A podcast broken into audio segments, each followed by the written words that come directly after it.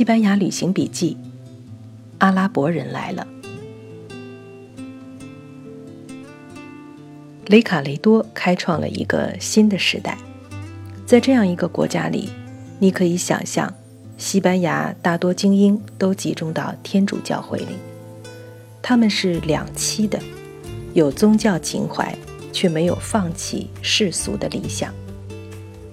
天主教又照管着整个欧洲教会的罗马教廷，可是，在那个年代，偏偏地中海不安全，西班牙就有点天高皇帝远的味道。西班牙的教会就在这一片独特的土地上，开始了他们独立编导的独立演出。教会因宗教而产生。本身却可能带有世俗社会组织的一切特征。在公元七世纪的西班牙，教会是唯一正路的活动舞台，政教合一，给有政治理想的精英提供了最方便的出口。雷卡雷多把精英们的热情推向了一个高峰。在公元七世纪，西班牙的学者、知识精英们。就像清代的中国儒士，也在政治领域一展身手。在一个按说是西哥特蛮族统治的西班牙，编出了名垂西方文明史的律书和裁判条例。只是他们以教士的面目出现，以教师的身份和感觉在从事活动。他们从基督教引发的道德思考。处处出现在他们的法律著作中。我们致力于维护国王权力，但是，假如他处于怜悯宽容，发现某个罪犯愿意悔过自新，就应该赦免。法官不仅要经验丰富、精通法律业务，而且应能适度量刑。这次去西班牙，我们两次通过不同的道路。从巴塞罗那南下安达卢西亚地区，然后从最南端直上最北端的巴斯克地区，然后又从巴斯克穿越东北地区回到巴塞罗那。在整个旅行过程中，对西班牙多山的地貌留下了深刻印象。尽管罗马人开凿了公路，可是此公路非现代公路，覆盖的面也很有限。交通仍然是古代水平。人们或许知道美国作家华盛顿·欧文骑着驴子和骡子的西班牙旅行。记得以前还读到过美国的第二任总统约翰·亚当斯与美国独立战争时期在西班牙的一次艰难跋涉。他们有大篷车，可是因道路的颠簸，坐马拉的大篷车甚至比骑骡子更不舒服。他们宁可弃车而骑驴，大多数时间更必须步行。即使是有客栈的地方，卧具都要自备。客栈里什么都没有，食物也必须自备。可是偶尔却会有葡萄酒。亚当斯写道：“这儿有我所见过的最多的狂野不规则的山脉，真正是险象环生。”亚当斯旅行时带着后来也成为美国总统的儿子约翰·昆西·亚当斯，他当时还是个孩子。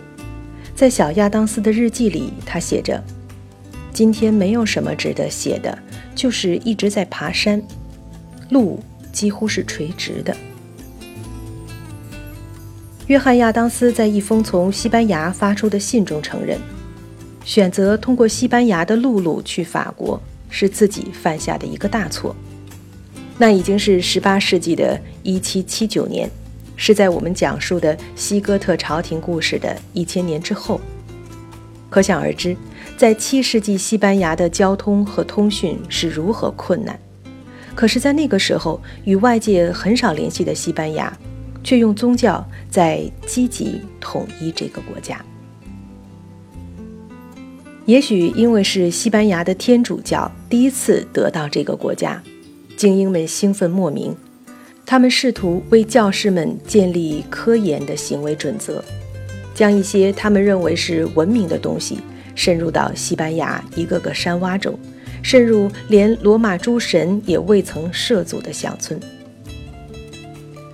在雷卡雷多时代，主教是由民众和教士们选举出来的，就连法国的历史学家也认为，当时西班牙甚至达到了法国教会都没有抵达的道德水平。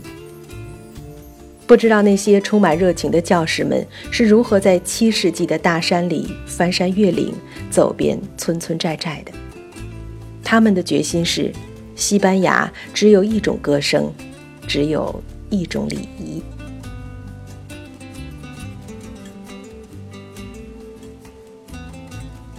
各地的主教们也一次次的长途跋涉来到京城托雷多，一次次的举行公会议。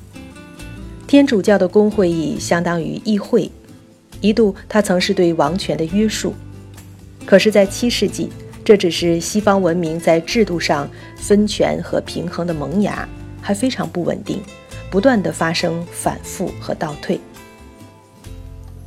在十五年短暂的雷卡雷多时代逝去之后，西哥特人宫廷的阴谋、内斗和腐败故伎重演。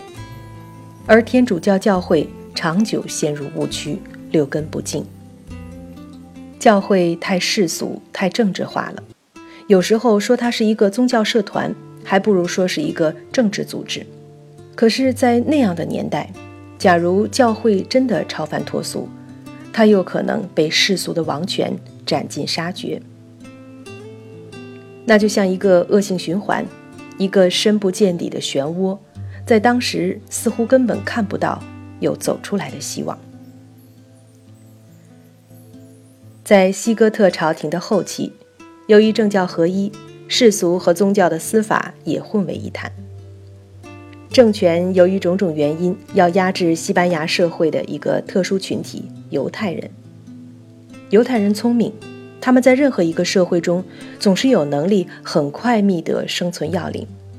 在一些如金融之类的顶尖行业里成功，那种循环的戏剧在各个国家反复上演，在西班牙也并不例外。朝廷们总是在要振兴经济的时候需要犹太人的帮助，也总是当他们富裕起来之后，要没收他们的财产，把他们踢到社会的底层，甚至踢出去。而天主教出于他们。只有一种歌声，只有一种礼仪的理想，加入了这场对犹太人的迫害。在教师们为世俗社会贡献他们的聪明才智，为世俗社会制定律书和裁判条例的时候，他们已经走到了一个危险的边缘。在他们的世界里，应该只有上帝这一裁判。现在。他们习惯于自己在世俗社会的裁判角色，他们假借上帝的名义来裁决他人的信仰。糟糕的是，他们又获得了事实上的司法权。西班牙天主教主持的宗教裁判和迫害的传统，从这个时候就开始了。的确，他们改善了司法审判，开始重视证人证据的衡量，而不是人格保证。他们建立了西哥特人和本土原罗马帝国的西班牙人的法律平等，可是这种平等是有限度的，因为在他们的法律中明确否定了宗教自由，只要事关信仰，法律平等就靠边站了。在西哥特朝廷的最后时代，从托雷多的大桥上，还最后一次冲出过远征的大军。向北，他要平定西班牙北方一个独特民族巴斯克人的所谓叛乱，结果一路征战一发不可收拾，一直打过巴斯克地区，打到今天法国的尼姆。就在五年前，我们拜访过的那个罗马斗兽场，捕获了尼姆的建筑。今天的旅人们去尼姆，多半是冲着这个斗兽场去的。可是它的内部今天已经是一个现代化的剧场了。向南，大军登上舰船，扫荡了虎视眈眈的摩尔人的海上大军。那最后一次欢声雷动的胜利凯旋，声震托雷多城。上帝在天上默默看着，一言不发。也许在给出惩罚之前，他先给了一个隐隐的暗示，指出了西班牙接下来的麻烦来源。南方那窄窄的直布罗陀海峡对面有一个伊斯兰教的世界，那是不久之后持续将近六百年的异族异教对西班牙的局部占领。北方有巴斯克人，那是西班牙直到今天还束手无策的难题。西班牙是相对孤立的，北面除了大西洋，就是常年顶着雪顶的比利牛斯山。这山相对隔开了西班牙和欧洲近邻法国，东面的地中海隔开了意大利，南面还是地中海。可是那只是细细的一线直布罗陀海峡，对面就是摩拳擦掌的北非穆斯林。